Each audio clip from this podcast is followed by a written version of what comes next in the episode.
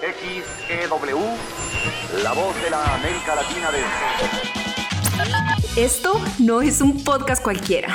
Esto es Coolcast, el espacio de conocimiento creado por UX Cool Academy. En UX Cool Academy encontrarás rutas de aprendizaje que harán de ti un mejor profesional de diseño. Únete a la comunidad y forma parte de esta gran experiencia en UX Cool Academy, inspirando hoy a quienes diseñan el mañana. Hola comunidad de UX Cool Academy, estamos aquí nuevamente miércoles, mitad de semana. Se acaba el año 2020 y está con nosotros Cristian Vizcarra, un profesional que nos va a contar un poco cómo ha sido su transición o su viaje en el mundo del diseño y cómo llegó a ser product designer. Así que bienvenido Cristian a este espacio. Gracias, gracias, ¿cómo estás? Gracias por la invitación. Eh, Cristian, para comenzar, por favor, cuéntanos desde dónde estamos en estos momentos. Ahorita en este momento eh, estoy en Lima, Lima, Perú. Eh, está haciendo un buen clima, así que vamos bien. ¿Eres limeño de nacimiento o naciste en alguna otra parte? Sí, soy limeño de nacimiento. de hecho, viví y viajé bastante tiempo, pero fácil, ya más adelante te voy contando, pero este, sí, soy limeño. Y cuéntame, ¿cómo fue para ti la infancia? ¿Cómo la viviste? Bueno, en verdad mi, infancia creo que ha sido eh, muy común como cualquier persona limeña, peruana, latinoamericana, creo. de hecho, yo, yo vengo de una familia humilde. Este, recuerdo que nosotros eh, no es que tengamos, no, es que venga de una familia con bastantes recursos, de hecho, este, el tema del colegio, el tema de la universidad, que ya te iré contando más adelante, también fue todo un desafío para, para mí. Y cuando estabas de, chico, cuando estabas más, más joven, ¿qué soñabas ser cuando grande? Cuando estaba más chico, este, yo creo que ha sido un poco, o sea, yo de por sí soy una persona que suelo ser muy indecisa a veces, aunque no parezca. Y creo que hasta, incluso después de, terminar el colegio, eh, no sabía qué seguir. O sea, de hecho, cuando era niño, cuando tenía, no sé, 5 o 6 años, eh, lo que tenía en mi cabeza era eh, aprender cosas, este, cambiar el mundo. Eh, me, acuerdo que estaba muy obsesionado con el tema de los dibujos animados, para viendo horas y horas y horas de televisión y, me encantaba eso. Me encantaba estar pegado en las historias, en, cómo eran creados. Era muy fantasioso para mi edad.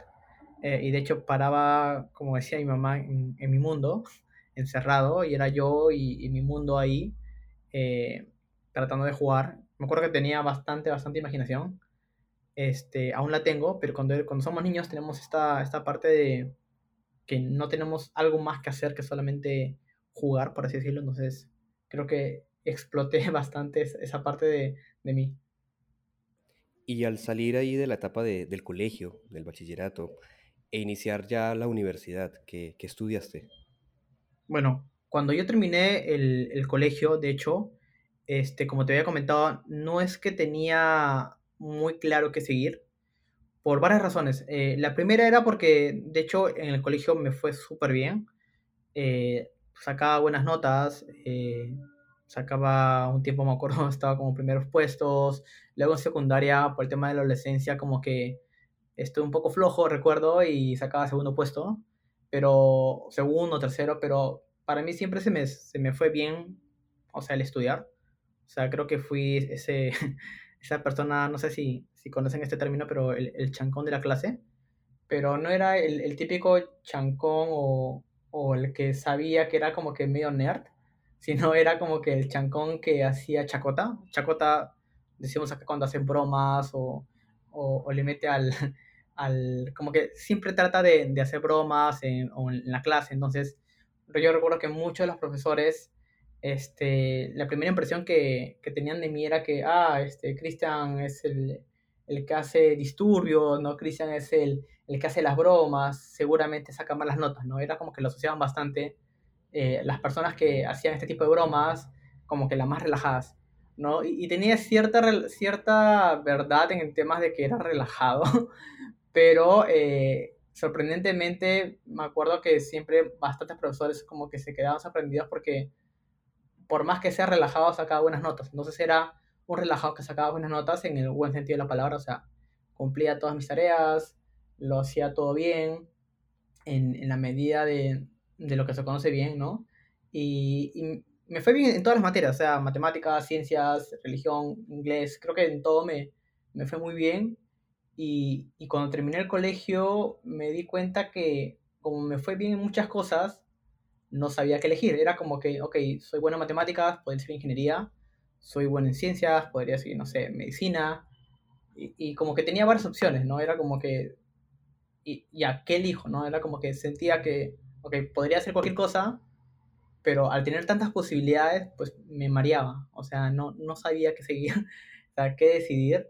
Y, y de hecho, este, siempre tenía esta parte rebelde mía siempre he ido contra la corriente, creo. Entonces, yo creo que desde muy pequeño eh, he querido como que salirme de lo común y ser rebelde. Eh, recuerdo que era un poco contestón de, de niño. Ahora, ahora, soy contestón, pero con, con argumentos más, más sólidos. Entonces, siempre que venía un profesor y me decía algo, yo le, le sacaba la vuelta en el sentido de daba otro punto de vista y le decía, ¿por qué no hacemos esto? O porque así, porque así, porque así, porque así, y muchos por qué, por qué, por qué. Entonces, eh, eso me llevó a cuestionarme bastante, incluso de mis mismas decisiones. Y al final, entre así como que pregunta y pregunta, este, pensando un poco en mi futuro, decidí estudiar diseño gráfico, que fue al final la, la carrera por la cual me decidí, sin saber que era diseño gráfico. Y ahí te comento por qué.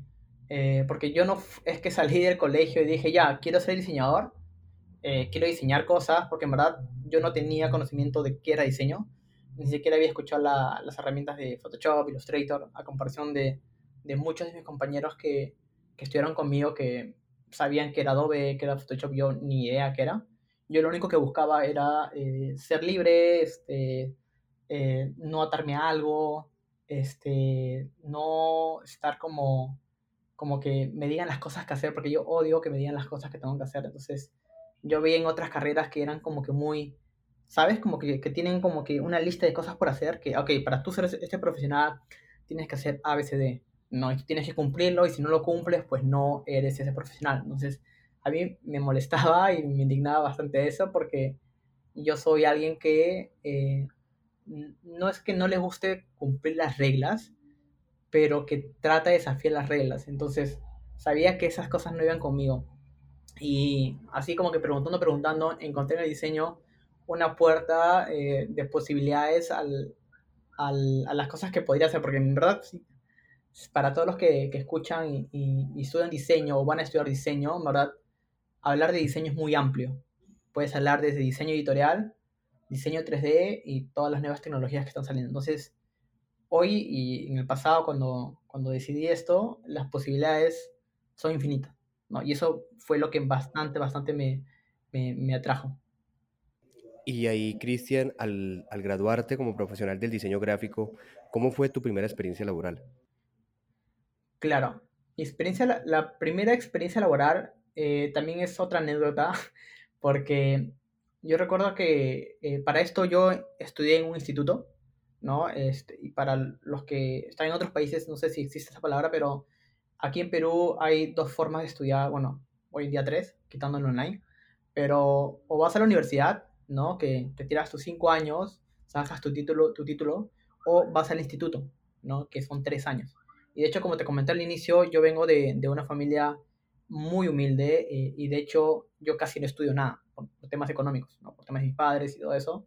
Y de hecho, eh, el, instituto, el instituto que escogí fue por casualidades de la vida, este, también por un tema económico, que era como que el más barato de, la región, y, también porque eh, sentí que la malla curricular era muy cerrada, ¿no? Y acaba nuevamente el, el, el, tema del, este, de qué tan amplio se diseño, ¿no? Porque cuando salí del colegio y comencé a, a visitar lugares, pues había esto de, ok, diseño gráfico publicitario, diseño gráfico empresarial, eh, diseño publicitario, ¿no? Y era como que tantos diseños, diseños, diseños, y yo estaba como que ya, ok, ¿qué escojo, no?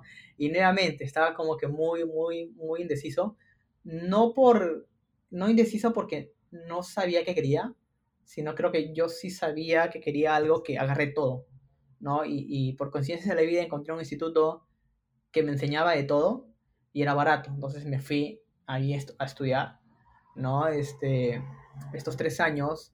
Y de hecho mi, mi primera chamba, chamba, para los que no conocen la palabra, se refiere al trabajo, este, fue casi al final del ciclo, casi creo que a los últimos dos ciclos. Y mi primer trabajo como persona también fue diseñador gráfico. Entonces, eh, creo que no tuve la experiencia de trabajar en otro trabajo que no sea diseño, sino fue como que de frente me, me fui a diseño. Y, y, recuerdo que la primera vez que trabajé eh, fue por recomendación de un profesor. Y para esto yo estaba 100% enfocado en los estudios, no, ni por acá, no sabía nada de negocio, no sabía cómo postular, no sabía lo que me esperaba fuera, simplemente me gustaba lo que estaba haciendo y cuando necesitaba plata, porque bueno, todo el mundo necesita plata, este, salió la oportunidad, un profesor me recomendó y pues fui, ¿no? Fui a este, a este primer trabajo, este, como toda persona este, tímida, no sabía, recuerdo si no sabía ir con, con terno en mi primera entrevista o no, eh, no sabía uh, si tenía que llegar 10 minutos antes, 5 minutos antes, y tenía que imprimir un CV, como que era todo nuevo para mí. Y, y recuerdo que me ayudó bastante mis, mis trabajos del, del instituto, eh, la recomendación de, de, este profesor. Y nada, pues no fue como que di la entrevista, al parecer les gusté y me contrataron, ¿no? Obviamente me pagaron el sueldo más mínimo que hay, pero yo feliz, ¿no? Porque estaba trabajando. Y ahí ya ejerciendo justamente el, el campo del diseño, ¿En qué momento te cruzas tú con, con, la experiencia de usuario, con la disciplina y empiezas ese momento de transición? Ya, yo creo que eh, esto de la transición pasa mucho después, porque de hecho, eh, esto, lo de mi primer trabajo, te comento del año 2011, 2010, sí, 2011 aproximadamente fue mi primer trabajo, todo lo que hacía hace casi 10 años. Y mi experiencia con experiencia, vaga la, la redundancia, este, creo que fue muy sin querer y orgánicamente, porque de hecho mi primer trabajo fue en digital, ¿no? y hasta ahora sigo en digital. O sea, de hecho, eh, como te dije, en este instituto donde, donde, estudié me enseñaron de todo, o sea, branding, redes sociales, 3D, videos, ilustración, imprenta, entonces en verdad salí podista ahí, ¿no? Y, y, podía hacer lo que yo quiera, entonces eso me gustaba bastante porque no, no, me encerré a, a un simple a un simple sector, por así decirlo, ¿no? Como que ya, ahora voy a hacer revistas, no, sino tenía la capacidad como para hacer todo y eso me gustaba. Entonces, en este primer trabajo, este, comencé diseñando webs, o sea, de hecho, en el instituto yo comencé este, vendiendo tareas, no vendiendo tareas, sino como que como también necesitaba bastante plata y se me iba bien con las cosas de diseño, pues lo que yo hacía para ahorrar, para el pasaje, para el almuerzo, lo que hacía era, o incluso para, para pagar el instituto, porque a veces también, por más que era recontra barato, igual así, no es que mi familia tenía la, la plata como para pagar, entonces yo trataba de ingeniármelas como ahorrando cada sol, que es la moneda de acá, ahorrándome este, o haciendo tareas o proyectos a cambio de dinero, así súper, súper barato, te, te, diría como que 0.05 dólares por una página web, así bien, bien, bien barato, que para mí era bastante, ¿no? Te, te o sea, te estoy hablando de, de un Cristian que a la semana, este, poniendo en dólares para, para tener una, una idea general de todos, a la semana lo, lo que yo tenía en mi bolsillo era que mm, dos dólares, un dólar. Eso era lo que tenía máximo a la semana y, y ese Cristian nunca había visto más plata este, de eso. Entonces, obviamente, si alguien le, eh, de tener un dólar, tener tres dólares, pues para mí era bastante, ¿no? Entonces, yo me las, eh, me las ingenié bastante para, para hacer eso, ahorré un huevo, ahorré bastante. Y, y de hecho, pasaron bastante tiempo hasta, como te digo nuevamente, eh, y ahí si quieres córtame porque a veces yo me voy por las ramas y, me trato de explayar, pero también creo importante para ponerles un poco de contexto. Eh, yo estuve este trabajo haciendo webs, haciendo 3D, haciendo social media, eh, y estuve creo que seis meses hasta que me trajo, no me trajo, sino me, me contrató otra empresa, eh, que nuevamente yo postulé porque me, me pareció interesante y, en esta empresa, esta segunda empresa me quedé como casi tres años, ¿no? Y, en esta empresa lo que me gustaba bastante era de que era una empresa que, que tenía clientes afuera. Entonces, era una empresa europea que tenía sede acá. O sea, los clientes eran de afuera, la mano de obra, por así decirlo, era peruana. Entonces, obviamente, de cara al negocio, para ellos era súper barato porque nosotros les costábamos súper, súper barato y ellos cobraban en euros. Entonces, la empresa, pues me imagino que habrá ganado o estará ganando eh, bastante plata, no, no sé cómo, cómo, les va ahora, pero para mí igual, este, recuerdo que eh, me aumentaron el doble, creo, no el doble, sí, el doble, pero igual, como te digo, mi primer trabajo fue como que el sueldo mínimo, quítale menos, e igual si esto lo, lo duplicas, pues igual sigue siendo sueldo mínimo, pero para un chico de, de 19 años, pues era bastante, ¿no? Entonces yo igual todo emocionado, ilusionado, pues le metí ahí, y ahí sí creo que fue mi primer acercamiento, tal vez del 2012, con experiencia, porque ahí comenzamos a hacer webs para afuera, y, claro, para la época, este, si comparas empresas latinoamericanas versus empresas de, Europa, pues las de Europa te pedían más cosas, ¿no? Cosas que obviamente no me habían enseñado o que obviamente nunca había escuchado, como cosas con responsive, cosas con hacer más wireframes, testeos, y como que fue mi primer acercamiento sin saber que se llamaba experiencia, tal vez hace casi nueve años, no sé, nueve, ocho años. Entonces, eh, para esa época yo igual también fui todista. Recuerdo que esos tres años le metía desde código, no, o sea, hablaba con cliente, este, hacía la de project manager, hacía la de diseñador, hacía branding, hacía diseño web, maquetaba, en, esa codeaba, hacía la parte front, este, testeaba esto en exploradores, Internet Explorer 7, 6, este, tenía que aprender JavaScript, lanzarlo e iterar. O sea, era como que, creo que en esa agencia éramos como que 3, 4 personas con bastantes clientes y todos fuimos como que todistas, ¿no? Entonces yo, por un lado, feliz porque aprendí bastante. De hecho, este, creo que le saqué jugo a, a todo y me apoyaba bastante Google, YouTube para aprender, porque de hecho éramos una agencia digital que no tenía programadores. Entonces los diseñadores tenían que aprender a programar, sí o sí, porque no había programadores. Entonces era o aprendes o, o chao. Suena feo, pero no era tan así, ¿no? Pero era como que aprendes eh, a programar, este, o si no, dedícate a esto, pero como que también era un poco como que, ok, los demás están aprendiendo y, y ¿por qué yo no? Y de hecho como a mí suelo ser una persona que me gusta aprender o, muy curiosa, pues le metí al, al, código también y estoy aprendiendo. Entonces yo creo que ahí fue mi primer acercamiento sin querer con todo este tema de experiencia y, temas de productos digitales que hoy en día eh, se hacen más y más relevantes. Y de, de esa trayectoria que, que, nos cuentas, para las personas que están escuchando justamente esta entrevista y que desean iniciarse en el mundo del diseño de experiencia de usuario, ¿qué podrías aconsejarles? ¿Cómo podrían ellos iniciar su camino? Eh, yo creo que como cualquier cosa en la vida, es tomando la decisión. O sea, porque hay algo que, que yo veo bastante en, en, en, muchos diseñadores, sobre todo con toda esta nueva generación, que quieren, que son demasiado, demasiado impacientes, eh, que quieren todas las cosas para ayer, o que quieren todo masticado, o que quieren, como que no quieren, por así decirlo, sufrirla mucho, ¿no? Entonces, hay como que una generación en la cual eh, la ha peleado, ¿no? Como que ha sufrido, o por así decirlo, ha pasado por varias etapas, ¿no? Entonces, y, y que ha como que ha quemado etapas, ¿no? Ha quemado, ha quemado etapas. Y hay una generación que ya quiere, no sé, ser UX, por así decirlo, por poner un ejemplo, o, o saber un lenguaje sin haber pasado por todas las cosas que seguramente personas de mi generación o, generaciones antiguas han pasado, ¿no? Entonces, por darte un ejemplo, ¿no?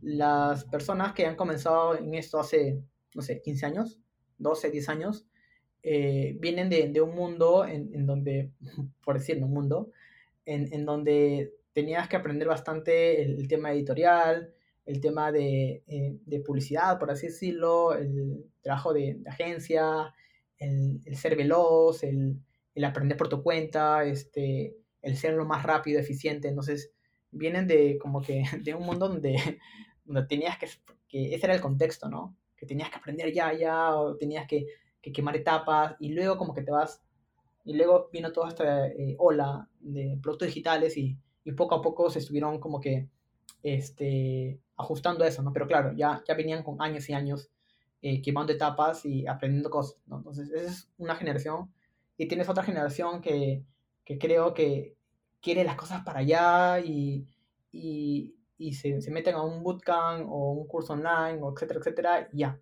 Y, y ya, y ya, ya creen que, que ya están. Entonces, eh, no digo que está mal ni, ni, bueno cada cosa, solamente digo que para, para, que todos tengan un poco de contexto, hay esas como que dos grandes generaciones, al menos como, como yo lo veo. Esa es por una parte generacional y hay una parte bastante de actitud. Para mí hay dos tipos de personas sea diseñador, o sea, tal vez en general, quitando el título diseñador, o sea, las que son muy, las que se rinden fácil, o sea, las que ante una adversidad, ante un problema, este, se rinden o, o, paran diciendo que van a hacer cosas pero no la hacen. Y, y hay otro, hay otro tipo de persona que la lucha este, y es fiel, fiel, fiel creyente a, a su palabra. Como que yo dije que lo voy a hacer, y lo voy a hacer y lo voy a hacer y así venga un maremoto, un terremoto, igual la persona está ahí, ahí, ahí, luchándola, luchándola y luchándola. Y por más negro así que se vea la situación, pues la persona sigue y sigue. Entonces, yo creo que ese tipo de, personas, la segunda, la que sigue, la que la lucha, eh, la que no espera, sino la busca, eh, son, son las personas que van a, para mí, al menos como, como yo profesional cristiano, siento que van a este, lograr cosas, ¿no? Y ¿por qué les digo todo esto y esto que tiene que ver con, con diseño? ¿no? Estamos en un mundo donde, un mundo o, o, una etapa o un hoy, si quieren llamarlo así, donde pasan muchas cosas, o sea, solo miren el 2020, están con la pandemia, de la nada, bueno, al menos acá para, en Perú han pasado bastantes cosas, el tema del presidente, el tema de la pandemia, el, el tema de la economía, este, para vecinos latinoamericanos también lo mismo. Entonces, yo creo que las cosas van evolucionando bastante, el diseño va cambiando bastante, la tecnología está avanzando bastante y, y no, no te puedes quedar con ya qué hago. Yo creo que es más como buscarlo, ¿no? Entonces, yo creo que el, el diseñador debe ser consciente de que no es simplemente, no hay una receta, no hay un, una cosa que yo diga, ya, haz esto y, y ya empiezas. Yo creo que eh, si alguien quiere empezar, debe comenzar a investigar, debe comenzar a, ir a eventos. Bueno, cuando se podía ir a eventos, no sé si cuando escuchen esto se va a poder, pero eh, si es que alguien me viene y me dice, Cristian, si yo quiero ser UX, quiero ser producto digital, etcétera, este, yo creo que primero es importante que sean conscientes de su contexto, porque cada uno vive un mundo, entonces hay personas eh, que tienen ma mayor posibilidades económicas, eh, por, porque así es la vida, y hay otras personas que tienen pocas probabilidades económicas. Entonces yo creo que así como cuando analizamos un producto y, y tenemos que pisar tierra y a la vez fantasear, yo creo que eh, hay como que dos, dos cosas que deben hacer. La primera es pisar tierra como en el sentido de entender bien su contexto. O sea, yo, Cristian, tengo, no sé, mi situación económica es esta, mis probabilidades son estas, ta, ta, ta y cuál es la, la, otra parte, ¿no? Cuando vuelas, ¿no? ¿Qué es lo, lo que quiero lograr, ¿no? Y acá yo aconsejaría que por más que sea la situación en la que estén, no se limiten a soñar alto. Entonces tengas este sueño gigantesco y tienes este contexto. Entonces tienes estos dos, dos, este, dos escenarios, ¿no? Por un lado tienes la, la variable, mi contexto es este, yo sé que hoy eh, mis probabilidades son estas por ABCD, pero mi sueño es este, ¿no? Que mi sueño es súper grande, ¿no? Y, y, y, el contexto nunca debe ser, nunca debe hacer que el sueño baje, ¿no? Yo soy más como que el sueño debe ser bien, bien, bien alto, así sea el contexto en el que estés, ya, entonces tienes como que este sueño, tienes tu contexto, ya, ¿qué es lo que haces, ¿no? Por ejemplo, si, eh, en mi caso, yo, este, vengo una, de una familia humilde, no tenía, mm, o sea, no es que mis padres yo le decía, ah, quiero pagar un bootcamp, me iban a pagar, o sea, ellos no me lo pagaron, o sea, estudié así porque a las justas, por así decirlo, ¿no?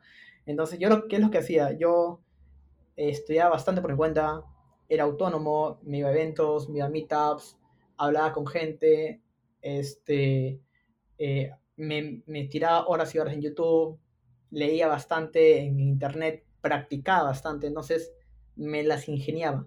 Yo creo que, el secreto está en que, en que te la ingenies a, lograrlo, ¿no? Porque yo creo que cuando uno quiere algo, eh, así no tengas, o sea, así no tengas las, las, la, las probabilidades de hacerlo, pues vas a tratar de hacerlo sea como sea, ¿no? Es, es como cuando, por ejemplo, tienes a, una, a un padre de familia que, que tiene sus hijos y, y, no tiene de dónde, de dónde sacar plata, ¿no? Pero créeme que esa persona lo va a sacar de donde sea.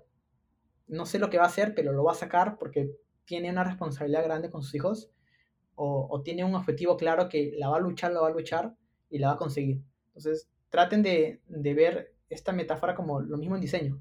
O sea, traten de realmente querer hacer algo y, y háganlo, ¿no? Porque yo creo que en la actitud y en el esfuerzo y en la dedicación está la clave para lograr cualquier cosa, o sea, ya sea diseño, ya sea eh, lo que sea. Yo creo que es muy, muy amplio lo, lo que estoy hablando y nuevamente hablo bastante, pero así soy, este, y eso, o sea, más que decirles qué hacer, yo les diría que comiencen a investigar, leer, practicar, si tienen la oportunidad de meterse a un bootcamp, métanse a un bootcamp, métanse a, todas las cosas que en verdad ustedes puedan y comiencen a practicar bastante, buscar las oportunidades, trabajar, este, hacer cosas gratis al principio, no lo sé, porque en verdad, nuevamente, cada persona es un mundo y, y yo creo que cada cosa como que tiene sus, sus pros y sus contras, ¿no?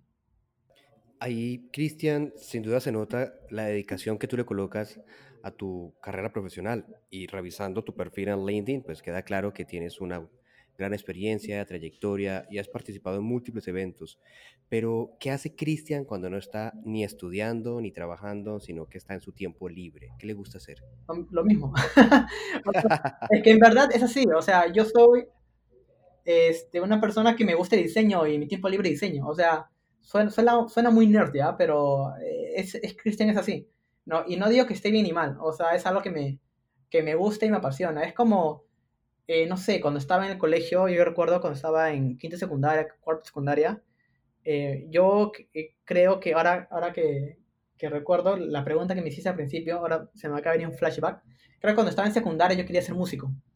Este, quería ser músico porque me vacilaba la música, este, incluso tenía una guitarra que, que por casualidades de la vida mi papá compró a, a, a, no sé, a 50 soles, que equivale, no sé, a 15 dólares, como, así como que cosas de la vida, alguien tocó la puerta y que estaba vendiendo cosas como que ya para votar, y había una guitarra ahí como que media rota y, y media como que, uh, como que ya, como que nadie la compraría, ¿no? Entonces mi papá como que ya la compró, lo, de, lo dejó ahí en la sala y para que si es que alguien quería tocar, o sea, somos cuatro hermanos, entonces, bueno, tres en esa época, ahorita ya somos cuatro, pero bueno, yo agarré la guitarra y nuevamente, no es que le iba a decir a mi papá, oye papá, este, págame un profesor de, de música o págame esto, porque no lo va a hacer, pues, y, y, no porque no quiera, sino porque no se podía. Entonces, nuevamente, yo qué fue lo que hice. Me, me acuerdo que en esa época yo iba a, a, las cabinas de internet todas las noches después del colegio eh, con 50 céntimos, que es como que lo más mínimo que puedes encontrar acá de moneda, que me acuerdo que en esa época era media hora, iba y me metía toda la media hora escuchando eh, videos de YouTube, eh, de tutoriales, apuntaba, yo recuerdo que llevaba un papelito con un lapicero, apuntaba los acordes, iba a mi casa, practicaba toda la noche, al día siguiente regresaba a la cabina de internet, lo apuntaba de nuevo y así sucesivamente, ¿no? Y, y así como que aprendí a tocar guitarra, ¿no? No te puedo decir que soy un profesional, pero mi punto es que eh, aprendí por mi cuenta.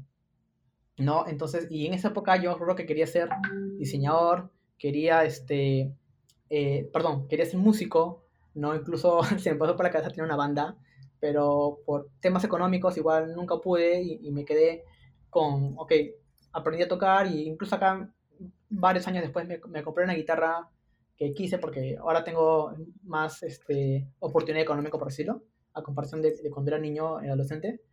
Eh, y, nuevamente, eh, esto lo comento porque en esa época yo vivía por eso, o sea, era como que día y noche eh, quería eh, ser músico, por decirlo, y me dedicaba al 100%. Hoy en día soy diseñador y me dedico al 100% a ser diseñador, ¿no? Entonces, si tú me preguntas, Cristian, ¿qué haces en tu tiempo libre? Pues cosas relacionadas a diseño, ¿no?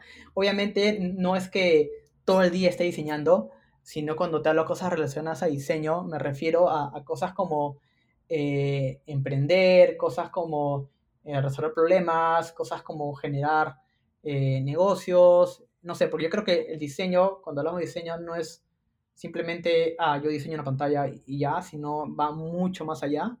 Y, y claro, o sea, yo en mi trabajo en el día a día trato de, empujar una iniciativa, trato de, de resolver problemas, trato de, traer el usuario a la mesa y en mi tiempo libre hago lo mismo pero con cosas paralelas, proyectos personales, productos que quiero lanzar.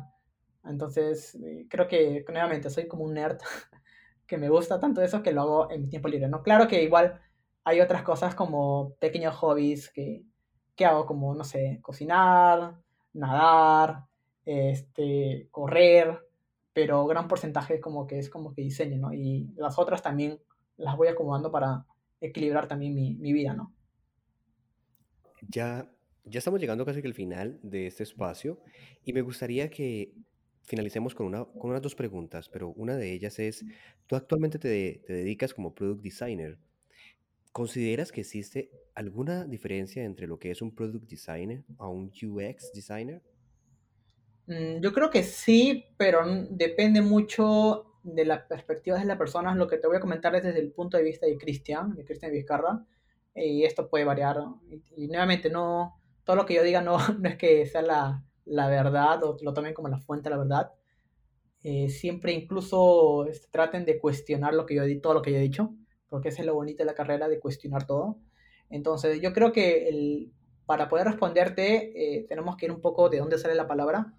Todo esto, toda esta ola o por así decirlo, la palabra product designer salió con, con todos los, con todas estas big companies eh, que salieron en Silicon Valley, como Facebook, Airbnb, Instagram y otras que seguramente me estoy olvidando, pero cuando estas empresas comenzaron a, a surgir, a contratar diseñadores, pues el término UX, UI como migró un poco, ¿no? Y te, lo, y te lo voy a comentar porque de lo que yo he visto y de lo que sé, es porque querían que el, diseñador, eh, por así decirlo, visual, por así decirlo, eh, no solamente tenga, no sea un, solamente un ejecutor, por así decirlo, porque a veces pasaba que eh, el diseñador no estaba en las comparaciones con negocio, el diseñador lo veían como que más visual, ¿no? Y, todo este tema de, de, que a veces frustra a algunos o a algunos les gusta más que todo ejecutar, depende mucho de cada perfil, pero ellos dijeron, ok, ¿por qué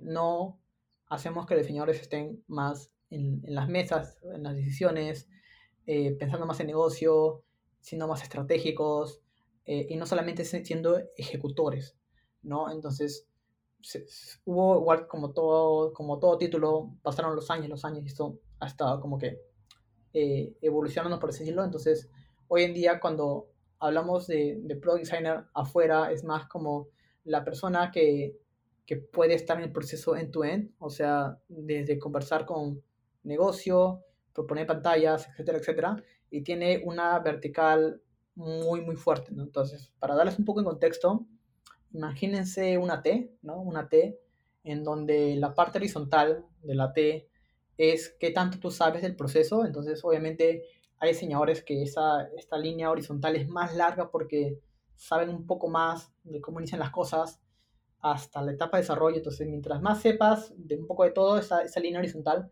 se va eh, expandiendo más y más y más.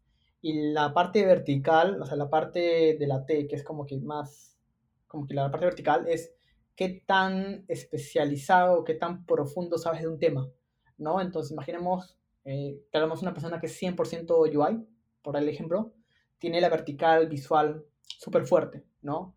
Eh, porque se dedica solamente a eso, ¿no? Entonces, o tienes una persona, este, no sé, de research, que tal vez tiene la, vertical de investigación muy, muy, muy fuerte, ¿no? Entonces, eh, todo este tema de los títulos, en verdad, yo soy la idea de, de no encerrarse en los títulos, pero de cara a la comunidad y a las empresas, lo que se busca bastante es que la persona no sea muy horizontal, o sea, muy como que sabe de, todo mucho, pero no, no bastante de una cosa, ni tampoco se busca que sea mucho de, mucho de todo, o sea, muy vertical y nada horizontal, ¿no? Entonces lo que se trata de buscar, al menos desde mi punto de vista, como yo lo veo, es buscar perfiles que tengan esa T. Claro que eh, no todos van a tener la T de la misma forma, ¿no? Hay algunos que son su fuerte más visual, su fuerte es más, este, no sé, imagínate, motion graphic, su fuerte es más investigación, pero tienen un conocimiento del proceso end-to-end, ¿no? Y lo que pasa es que cuando unes varias Ts, pues la, la, la conversación entre cada diseñador pues se complementa más, ¿no? Porque tienes una persona que se especializa, imagínate, en, en visual, otra persona que se, investiga, eh, se especializa en, en, ¿cómo se llama?, en, en, investigación, pero si solamente tienes eso para que ellos conversen, pues va a ser un poco difícil. Pero si tienes esos dos mismos perfiles y a la vez ellos tienen la parte horizontal bien amplia, pues hay como que una mejor conexión, porque se entienden entre ellos en ciertos puntos y cada uno fuerte en algo. Entonces, para mí, como yo lo veo, el diseñador de producto o product design, como lo, lo están llamando hoy en día, es más en la vertical de visual y de experiencia, como que más tirando para la parte de eh, todo lo que tenga que ver con pantalla, hacer wireframes, hacer este, interacción, hacer visual, hablar con desarrollo. Tiene toda la parte horizontal que, del proceso conocimiento y tiene como que bien fuerte la parte visual. Entonces es como, eh, se suele ver bastante este perfil en startups, por ejemplo, donde hay pocos perfiles, y tienen como que hacer bastantes cosas, pero siempre tienen un gran fuerte también la parte visual, eh, la parte de, de, experiencia, etcétera, etcétera. Entonces, yo lo veo más así, yo, Cristian Vizcarra, eh, y nuevamente me pueden cuestionar, porque como toda la vida es cuestionable, pero es al menos como yo lo estoy viendo y, como yo, yo veo el, el, mundo ahorita, mañana, quién sabe. En cambio, eh, como UX, UX en verdad es muy amplio, ya, en verdad engloba bastante. Yo creo que más que decir UX y UI, eh, yo hoy en día lo veo como UX Strategy, por así decirlo. Entonces, la persona que tiene bastante, bastante eh, conocimiento en estrategia o en UX Writing, etcétera, pero no solamente UX, creo que lo, lo englobaría más como que, ok, UX, ¿qué parte de la parte UX? ¿No? Porque cuando hablamos de experiencia de usuario, es un todo, ¿no? Es, es como decirte diseño, ¿no? Pero es como decirte diseño, diseño gráfico, ¿no? Al menos yo lo veo. Entonces, eh, ¿qué, ¿cómo vas a comparar uno está como está entre el otro? Entonces, yo creo que, por ejemplo, un product designer se podría eh, encajar bastante o trabajar bastante con UX strategy o con UX research, no podrán encajar. ¿No? Entonces, yo creo que mientras uno está más enfocado en la parte eh, cualitativa y cuantitativa del, del, producto en sí o, o de los usuarios, el producto puede estar más agarrando todos estos insights y haciéndolo más tangible, ¿no? Con animaciones, dependiendo también de, del diseñador, porque nuevamente hay varios niveles y hay bastantes cosas nuevamente por aprender en diseño, entonces eh, hay bastantes niveles en, en, cuestiones de qué tanto sé de una cosa y qué tanto sé de otra, entonces yo creo que en la medida, nuevamente, en la que tengas bien fortalecida esa T o varias Ts, eh, vas a ser también un diseñador más competente en el mercado. Entonces, no digo que sean generalistas o sean todistas, eh, y para mí ese tema de eh, todista, especialista, para mí, no sé, yo creo que es como que sé lo que quiere hacer, o sea, si tú quieres aprender todo, aprende todo, si quieres aprender a codear, aprende a codear, que tú, si quieres aprender a ilustrar, aprende a ilustrar, que, que nadie te diga qué es lo que tienes que hacer y qué es lo que no tienes que hacer, porque en verdad eh, tú eres dueño de tu vida, entonces, si una persona me dice, Cristian, eh, soy UX, puedo aprender a codear, y yo le preguntaría, ¿quieres codear? Y si me dice sí, ya, codea. No, si me dices, ah, no sé, por, ¿debería?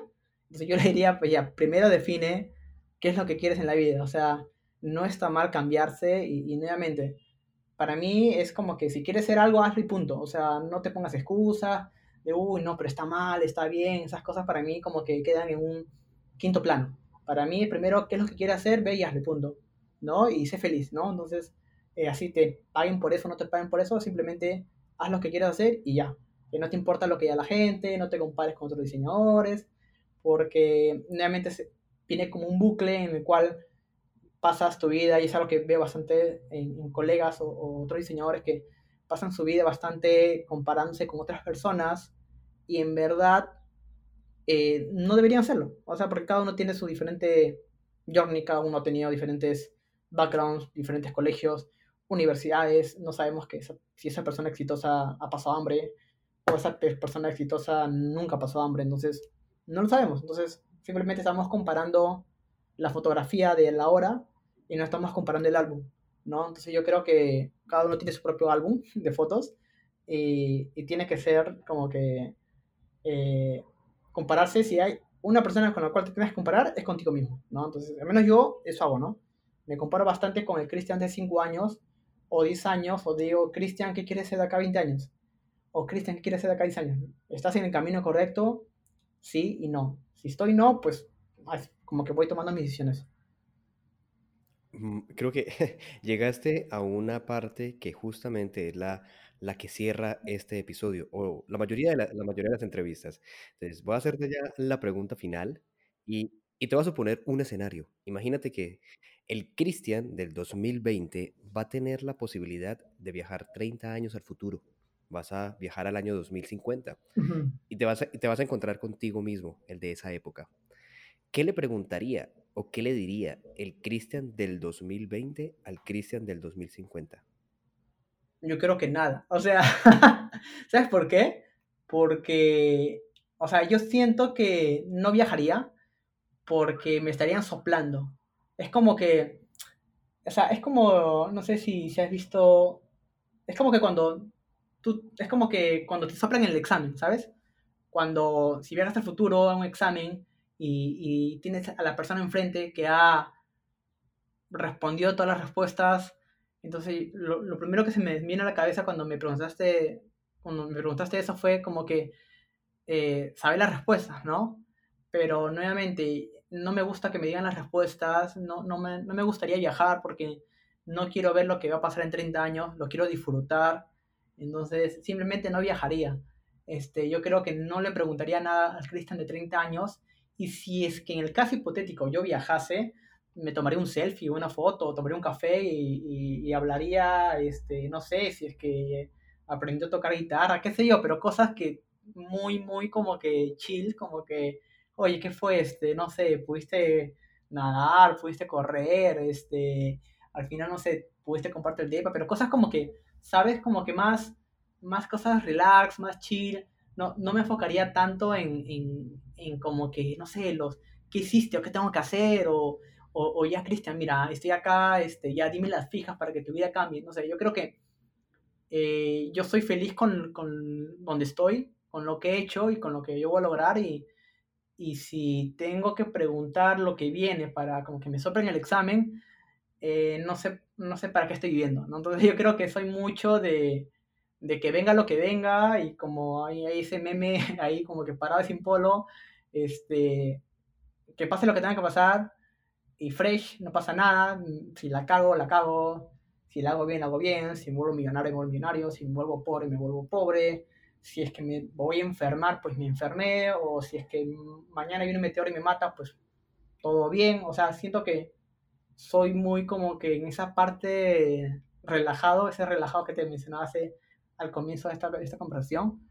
Y suelo ser así, soy muy positivo, entonces yo trato como que de hacer las cosas como vengan y tomar decisión y tomar decisión y, no arrepentirme de nada y, y, si tomé algo fue porque estaba seguro en ese, en ese entonces y no y por respeto a mí mismo pues trataría de, de no saber lo que viene al futuro sino seguir para adelante nomás. Vale, perfecto. Muchas gracias. Muy interesante la respuesta. Y ya para, para, para finalizar, y que la comunidad pueda, en caso tal, escribirte, dejarte un mensaje, hacerte alguna pregunta, ¿a través de qué medios o qué canales podría contactarte? Perfecto. Eh, cualquier persona puede contactarme en cualquier red social. Lo único que tienen que buscarme es con, con, mi, con usuario, eh, Chris Vizcarra. Es, lo voy a letrar porque es muy difícil. C-H-R-I-S-T. Vizcarra, como el presidente de Perú. Este, bueno, que ya no es. Este, con, ese, con ese usuario, búsquenme en Instagram, en Medium, en LinkedIn, en Behance, en cualquier plataforma. Si mañana salen dos más, seguramente estaré con ese username. Entonces, eh, simplemente búsquenme, escríbanme. Yo, en verdad, feliz de contestarlos. Si no contesto, insistan. Este, y si la asistencia no contesto, insistan. Obviamente no insistan el mismo día 20 veces, sino cuando voy, el hecho de insistir, me refiero si es que pasa un mes, una semana, porque a veces me ha pasado y, y no es porque no quiere, sino porque o estoy con full chamba, full trabajo, o me escribieron y, quedó abajo pues la, la, pregunta, pues nuevamente insistan, ¿no? Entonces, eh, ahí estoy para todos y simplemente quería agregar a, a, esta, a esta despedida el tema de la insistencia, ¿no? El tema del miedo. A veces cuando, mm, o sea, a veces tenemos miedo a, hacer, como a dar el primer pasito, como que cosas tan simples como enviar un mensaje, ¿no? O sea, es como que a veces las personas se cohiben de, uy, no, no lo voy a escribir, o uy, no, no voy a mandar el, mi CV o mi portafolio a, este, a, esta empresa porque uno no, voy, no voy a pasar. O como que se ponen casuísticas o, o se ponen a, a, pensar en cosas que en verdad no, o sea, ni siquiera van a pasar o no sabes si va a pasar, entonces, ¿de qué te preocupa? Entonces yo creo que es simplemente a darle, lanza, envía el mensaje, postula, si no sabes algo, pues lo, lo vas a aprender y, arriesgarse bastante, ¿no? Entonces, como que creo que es un poco al menos mi, mi ideología, mi, mi, forma de pensar, como que eh, arriesga nomás, eh, arriesga inteligente si es que quieres ser un poco más estratégico eh, y vas aprendiendo ahí en el camino, ¿no? La vas a cagar, la vas a cagar, pero todo bien, ¿no? Cristian, no queda más que agradecimientos por, por, permitirnos entrar un poco a tu vida, abrirnos las puertas de tus historias y, tenerlas, y por aquí bienvenido a lo que sea que podamos colaborar juntos. Muchas gracias por ese espacio. Gracias, gracias a ti por la, por la invitación. Comunidad, llegamos al final de este episodio del Coolcast. Ya saben que estamos aquí inspirando hoy a quienes diseñan el mañana y si desean iniciar su proceso de formación con nosotros, ingresen a www.uxcool.academy. Nos vemos la próxima semana. Chao, chao.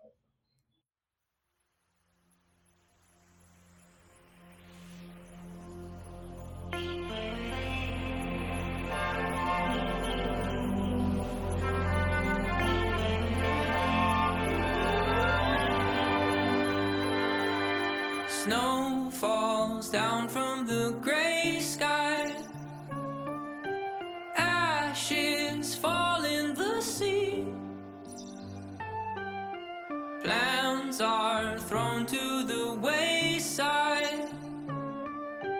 Frozen days of the week. But everybody wants to make it home this year. Even if the world is crumbling down. Cause everybody's got somebody who's got their name on a shelf with cheap decor and flavored cheer. You rest assured that Christmas saves the year.